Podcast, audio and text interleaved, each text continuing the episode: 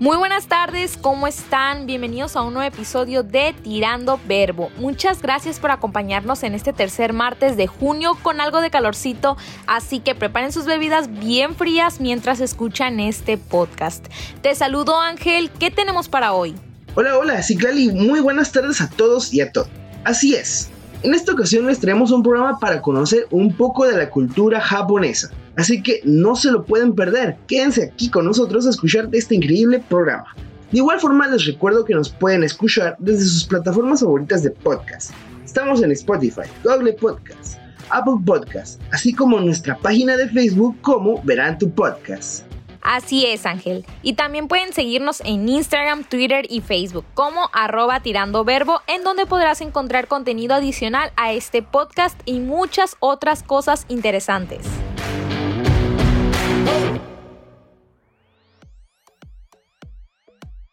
La cultura japonesa es una de las más ricas y diferentes al resto de Asia y el mundo, la cual se manifiesta de múltiples maneras, tanto en su música, el cine, la gastronomía, literatura, entre otras.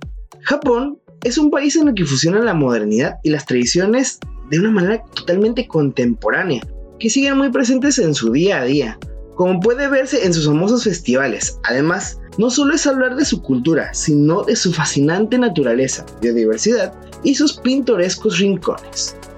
Los valores de respeto y orden en su sociedad, sus exóticas costumbres y tradiciones, su gastronomía o el contraste entre sus ciudades futuristas y sus zonas rurales entre las montañas y ríos son motivo suficiente para echarle un ojo y conocer sus maravillas.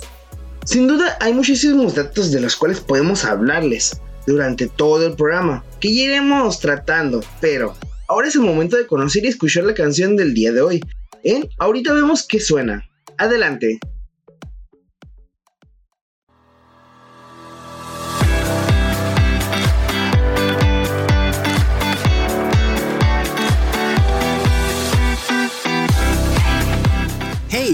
¿Cómo están? Espero que muy bien. La verdad, estamos muy emocionados por tenerte con nosotros en un capítulo más de Ahorita vemos qué suena. Si eres un fiel seguidor, te invitamos a que sigas sintonizándonos. Pero si eres nuevo, déjame te explico la dinámica. Es simple. Cada semana estaremos hablando sobre una canción en particular, abordando cosas como lo son el artista o la banda que la creó, el año de lanzamiento, el álbum al cual pertenece, cualquier antecedente curioso y cualquier cosa que miremos por ahí. Bien, le cedo la palabra a mi queridísima amiga y compañera Melissa. ¿Cómo estás ahí, Melissa? Hola a todos, hola Marco. Yo me encuentro de maravilla, contenta de estar en una nueva emisión de Ahorita vemos que suena. Algo nerviosa porque sin duda este programa será todo un trabalenguas. Y es que muy apenas podemos hablar el español y ahora nos ponen a hablar en japonés. Pero no importa. Así es esta sección de impredecible, así que haremos todo lo posible por no equivocarnos y hacer que sea de su agrado. Y porque cada canción tiene su historia, comenzamos.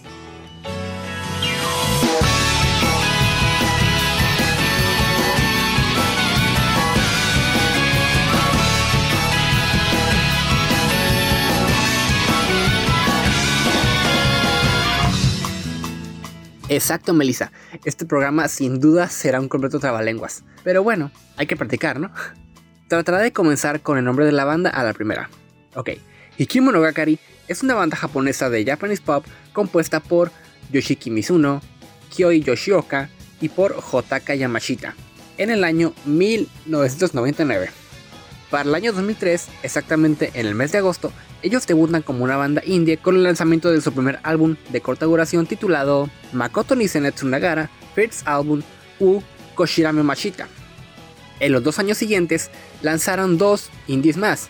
Estos eran Shishizoku Konyaku en el año 2004 y Jinsei Sugoroku Dabe en el año 2005. Buen japonés, ¿verdad? bueno, continúo. El día 15 de enero del año 2006 ellos logran debutar como banda mayor por primera vez lanzando su primer sencillo que fue titulado Sakura, bajo Epic Records, llegando a vender 60 millones de copias de este y consagrando su nombre en la escena musical japonesa.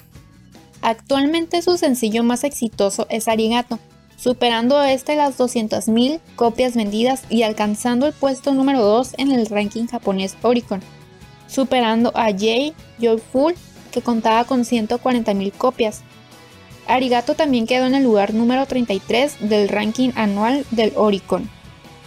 Y Kimono Gakari, como tal, aparece inicialmente como una banda amateur en febrero de 1999.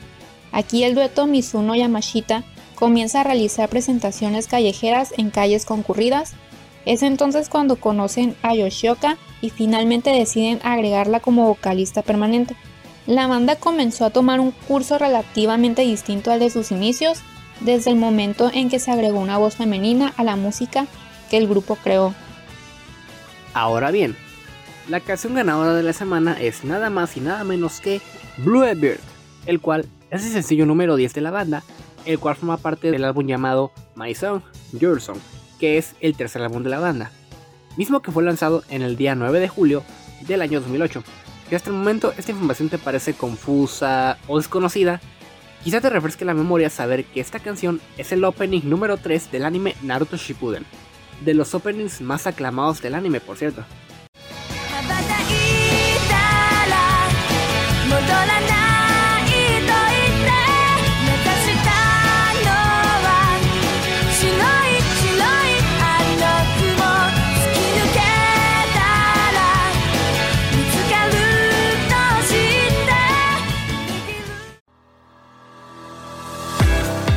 Y bien chicos, ¿qué les pareció nuestro pequeño trabalenguas? fue un programa un poco corto, lo admito, al menos para mi gusto fue corto. Pero ya saben cómo es esto, ¿verdad? A veces tenemos información, a veces no. Pero sin embargo, eso no es algo que nos detenga a Melissa ni a mí. Porque nosotros siempre trataremos de traerles toda la información que encontremos. Hemos llegado al final de esta sección. Nos despedimos no sin antes recordarte que puedes seguirnos en nuestras redes sociales. A mí pueden encontrarme en Instagram como arroba atmel.grc. Y a mí pueden encontrarme como arroba mant0926. En Instagram, obviamente. Además, queremos recordarte que ya puedes buscarnos en Spotify, como ahorita vemos que suena, en donde cada semana podrás encontrar y escuchar la canción de la cual se habló durante la sección, así como también estarán disponibles las playlists de las temporadas anteriores. Mi nombre es Melissa García. Y mi nombre es Marco Rosas. Y nos, escuchamos. Hasta, la, próxima. Bye.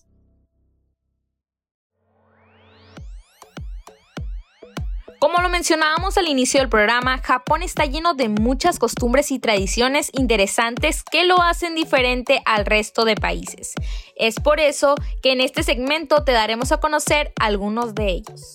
En cuanto a la primavera, una de las tradiciones más populares y conocidas de Japón es el anami, que traducido significa mirar las flores, es decir, que se refiere a la contemplación de las flores del cerezo durante la primavera.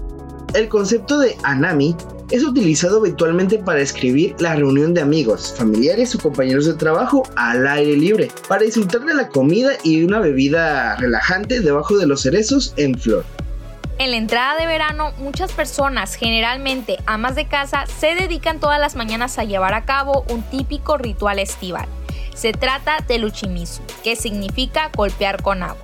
Esta es una actividad que consiste en remojar con agua el trozo de acera o suelo que da paso a la entrada de la casa y en algunos casos todo el perímetro de la vivienda. Por una parte sirve para enfriar las calles, conseguir que no se remueva el polvo y también agradar a los vecinos. Para muchos japoneses, el uchimizu es un buen ejemplo de los valores nacionales, pues combina la utilidad, la estética, cortesía y obediencia. Siguiendo con las costumbres en todos los santuarios y templos de Japón, se pueden ver numerosos amuletos, ya que forman parte de los rituales de oración de quienes los visitan. Entre ellos es muy común ver centenares de tablillas de madera con un bonito dibujo por un lado y una escritura por el otro. Se trata de las tablillas Ema, un amuleto tradicional sintoísta. En ella se describen los deseos que se pretenden ver cumplidos. Se espera que las deidades del santuario lean los deseos escritos en tablillas Emma y los concedan a quienes lo pidieron. Por último, tenemos la celebración del Día de la Cultura. Este es un día festivo nacional que se celebra en Japón cada 3 de noviembre con el fin de promover la cultura, las artes y el esfuerzo académico. Este festival incluye habitualmente exposiciones de arte, desfiles y ceremonias de entrega de premios a artistas y académicos distinguidos, todas ellas organizadas por los gobiernos locales.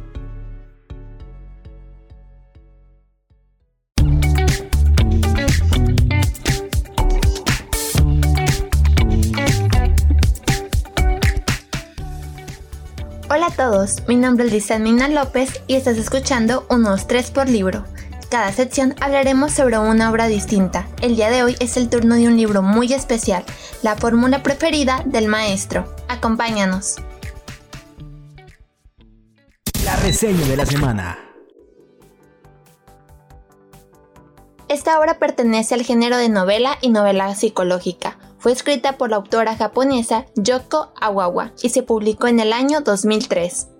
Se nos cuenta delicadamente la historia de una madre soltera que entra a trabajar como asistente en casa de un viejo y huraño profesor de matemáticas que perdió en un accidente de coche la memoria, mejor dicho, la autonomía de su memoria que solo le dura 80 minutos. Apasionado por los números, el profesor se irá encariñando con la asistente y su hijo de 10 años, al que bautiza Ruth, raíz cuadrada en inglés, y con quien comparte la pasión por el béisbol, hasta que los une una verdadera historia de amor, amistad y transmisión del saber, no solo matemático. A lo largo de la lectura también nos acompañan los números, unos personajes que ayudan al profesor a relacionarse en el presente con sus nuevos amigos, a los que sorprende cada día con sus explicaciones sobre los números primos o las raíces cuadradas. Esta historia es para todos los públicos, lectura amena y sencilla, destaca por la ilusión que inspira hacia las matemáticas, siendo para los personajes no solo un punto de encuentro, también para el lector una manera interesante para entender el lenguaje de los números. Este libro ha sido un auténtico fenómeno de ventas en su país de origen, Japón, con más de un millón de ejemplares vendidos que le han otorgado fama internacional y numerosos reconocimientos. Eso fue todo en un 2-3 por libro. Mi nombre es Lizeth Mina López, gracias por habernos acompañado en esta sección. Hasta pronto.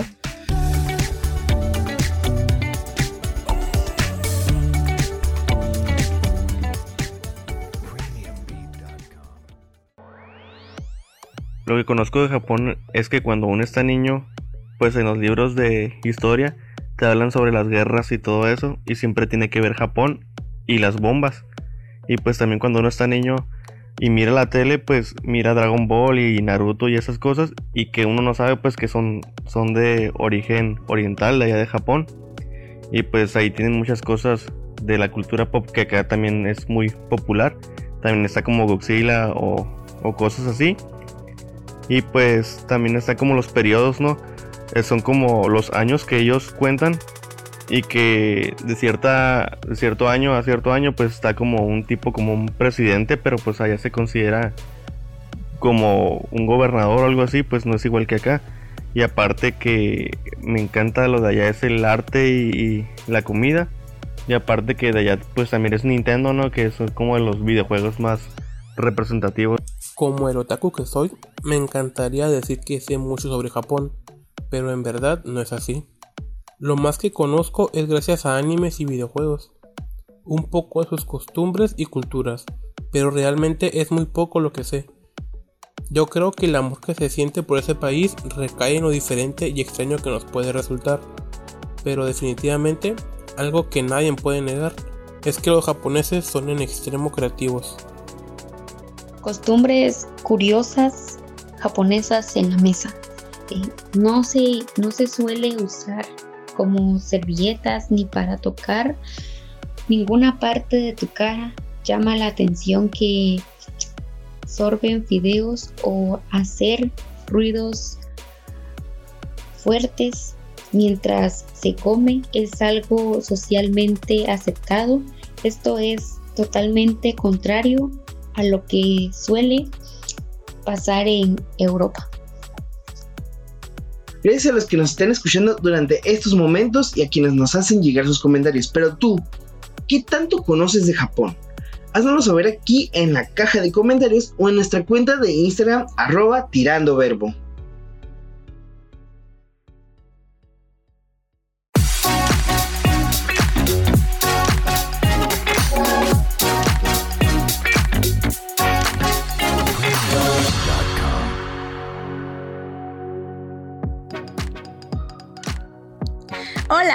Bienvenidos al principio de lo conocido, donde tendrás la oportunidad de escuchar lo que no sabías acerca del inicio de las cosas.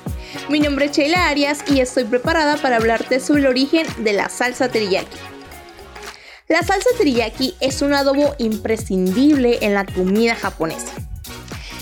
La salsa hace referencia a la técnica culinaria basada en la cocción de alimentos asados, lo cual emplea una mezcla dulce de salsa de soya, mirin y azúcar especialmente empleada para asar pescado y carnes.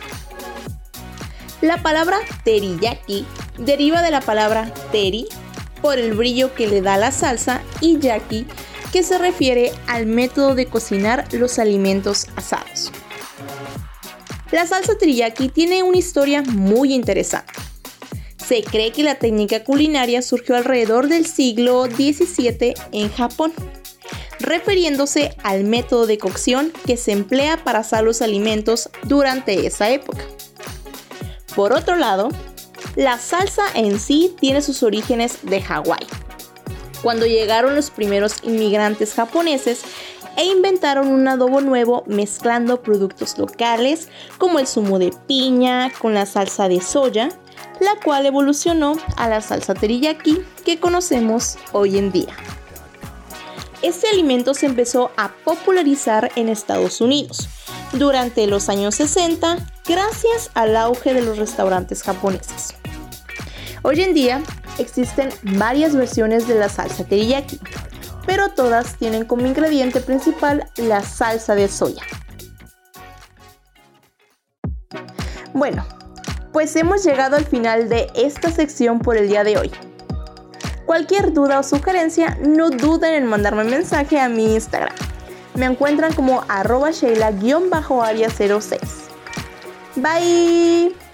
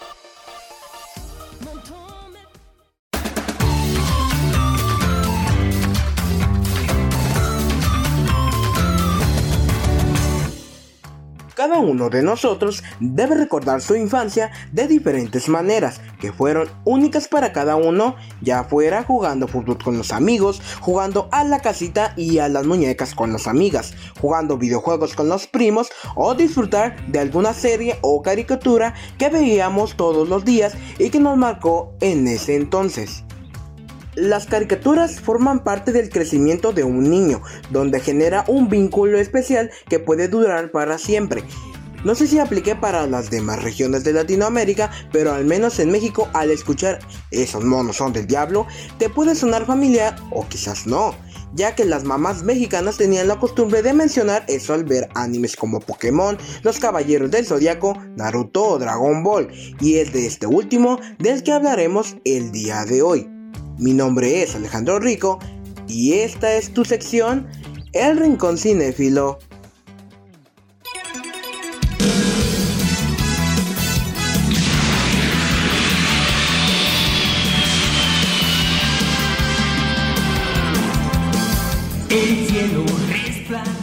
Cuando escucho el nombre de Dragon Ball Z, mi mente de inmediato se remite a un mundo cargado de acción, a un universo de adrenalina, de peleas extraordinarias y de combates épicos. mi mente se remite a Goku ensangrentado en el planeta de Namekusein, tratando de detener a Freezer, a Gohan acabando con Cell usando un solo brazo, a Vegeta sacrificándose por su familia, a la fusión, a la Genkidama y a un sinnúmero de momentos inolvidables que marcaron a más de una generación. Dragon Ball nos cuenta la vida de Son Goku, un niño inspirado en la leyenda china del rey mono que tiene cola de simio, una nube voladora y un bastón mágico y que acompaña a Bulma por el mundo en busca de las esferas del dragón. Siete esferas capaces de conceder cualquier deseo al juntarlas e invocar al dragón Long. Durante este viaje irá mejorando sus habilidades como luchador y conocerá a los personajes que lo acompañarán durante la mayor parte de la serie. Krillin, Yamcha, Tenchin Han, el maestro Roshi y Piccolo.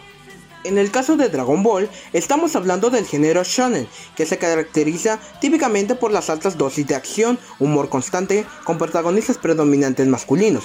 Los temas comunes son las artes marciales, robots, ciencia ficción, deportes, horror o criaturas mitológicas. Esta primera parte de la serie se caracterizó por ser muy cómica y desenfadada, objetivo inicial con el que Toriyama crearía Dragon Ball, aunque más tarde diera un giro radical en este sentido. La serie se fue tornando más demandante y con historias que ya no solo involucraban las aventuras de Goku y sus amigos en la Tierra, pues fue hasta Dragon Ball Z que el verdadero y extraterrestre origen de Goku se reveló y dio paso a las aventuras espaciales, y poco a poco se alejaba de lo convencional.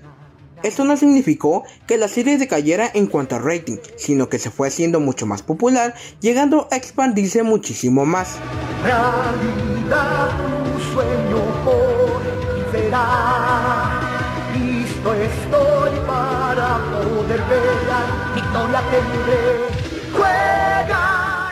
Dragon Ball Z se sitúa unos años después de Dragon Ball, en cuatro arcos nos cuenta cómo la Tierra se enfrenta a varios enemigos que solo tienen un objetivo, destruirla o gobernarla.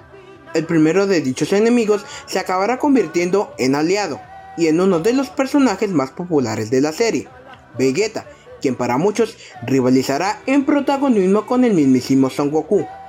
Después de este último, apareció el mayor villano que hemos podido disfrutar en la serie, tanto que décadas después sigue siendo parte vital del argumento de la saga. Freezer. Por último, tenemos a Cell y Majin Buu, buenos enemigos de Goku, pero sin el mismo carisma que Vegeta y Freezer, algo que denota el cansancio del autor con respecto a la serie. Al acabar con esta última serie, se estrenaría un tercer anime de la misma, producido por el mismo estudio, estrenándose en 1996 y se extendió hasta 1997 se denominó Dragon Ball GT. Posee un argumento inédito en cuya redacción no participó Toriyama y tampoco está relacionado con las dos versiones anteriores. Después de esto, no se había tenido más noticias de Dragon Ball en cuanto a un nuevo manga y mucho menos una nueva adaptación que se pudiera hacer, hasta que llegó Dragon Ball Z Kai.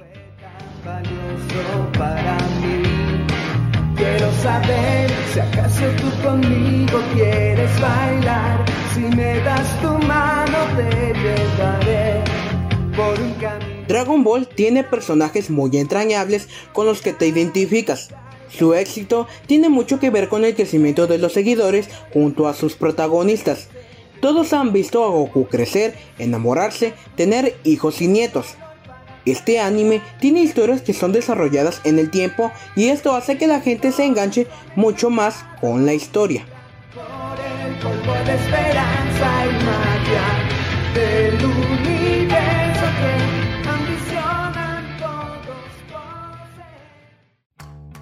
Hasta aquí hemos llegado el día de hoy. Recuerda que puedes encontrarme en Facebook como Alejandro Rico y en Instagram como arroba Rico si quieres que hable de alguna película de tu interés o mandar un mensaje a nuestra página de Facebook Verán tu Digital. También recuerda que puedes encontrar todos nuestros episodios en Spotify. Por mi parte sería todo. Recuerda, si te gusta el cine y no eres un experto, ese es su lugar, porque tampoco lo somos. Hasta la próxima.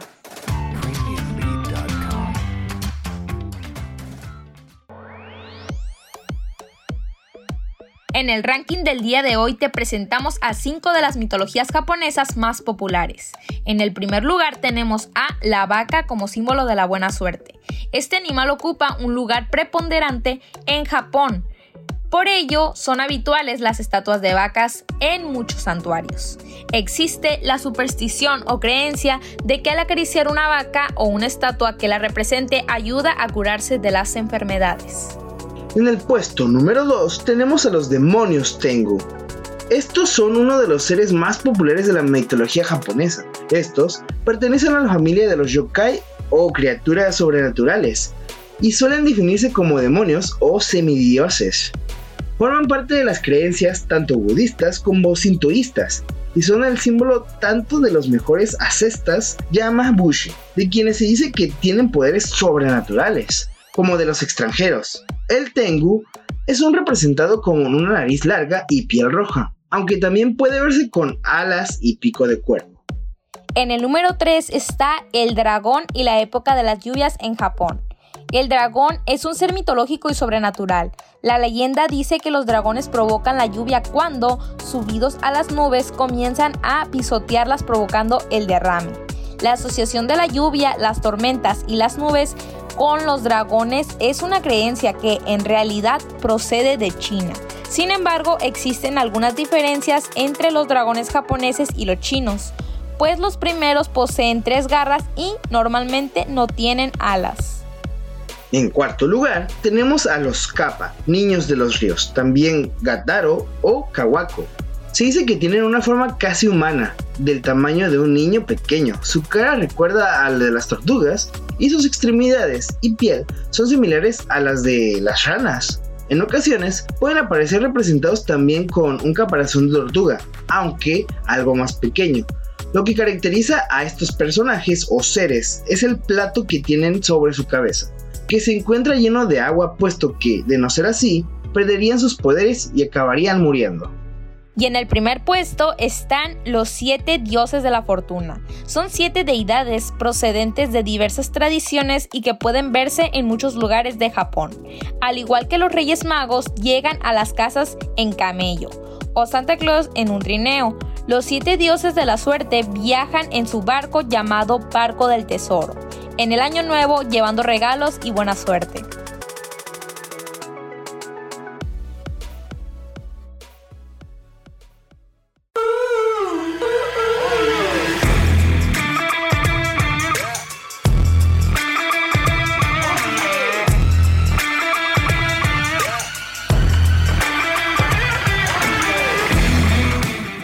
Hola, yo soy Celeste Cuen y una vez más estamos en Música para tus oídos.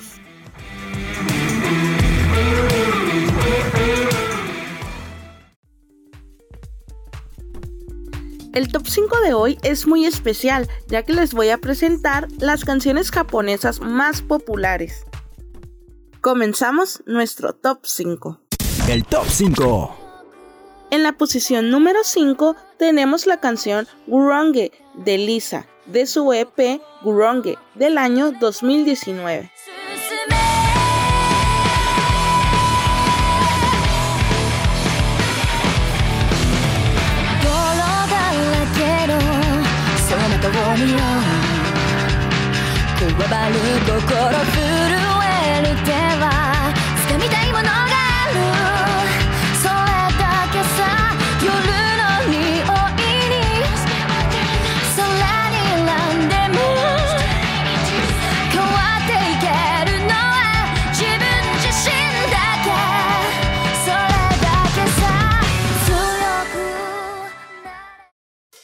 En la posición número 4 tenemos la rola Silhouette de Kana Boone de su álbum Time del 2015.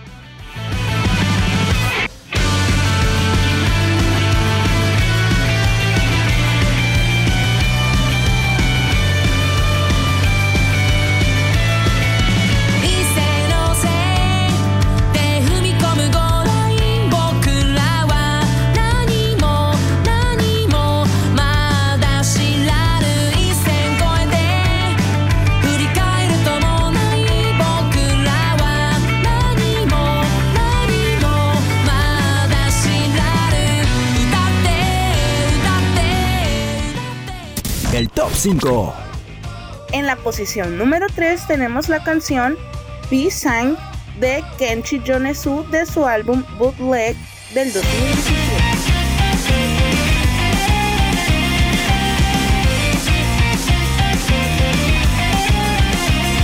いつか僕らの上をスレスレに通り過ぎてったあの飛行機を不思議なくらいに覚えてる意味もないのになぜか不甲斐なくて泣 いた日の夜にただ強くなりたいと願ってたそのために必要な勇気を探し求めていた残酷な運命が定まってるとしてそれがいつの日か僕の前に現れるとして En la 2 tenemos la rola Bluebird de Ikinomonogakari de su álbum Show Ikinomonogakari Tenen Kenen Members Best Selection del 2006.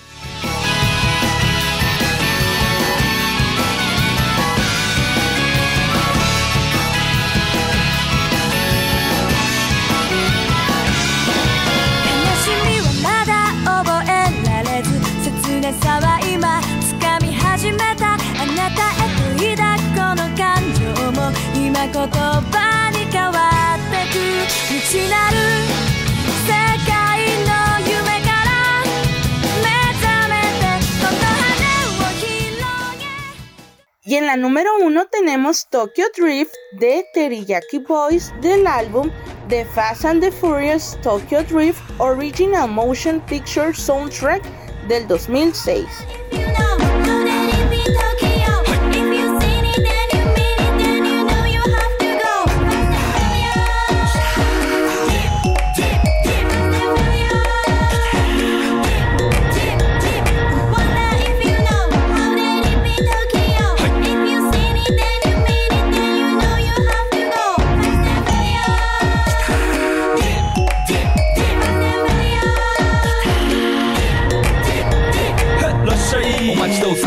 Esto fue nuestro top 5. El top 5.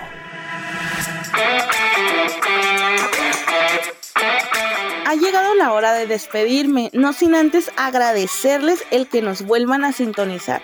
Yo soy Celeste Cuen, asimismo pueden encontrarme en mis redes sociales. Nos escuchamos en una próxima emisión.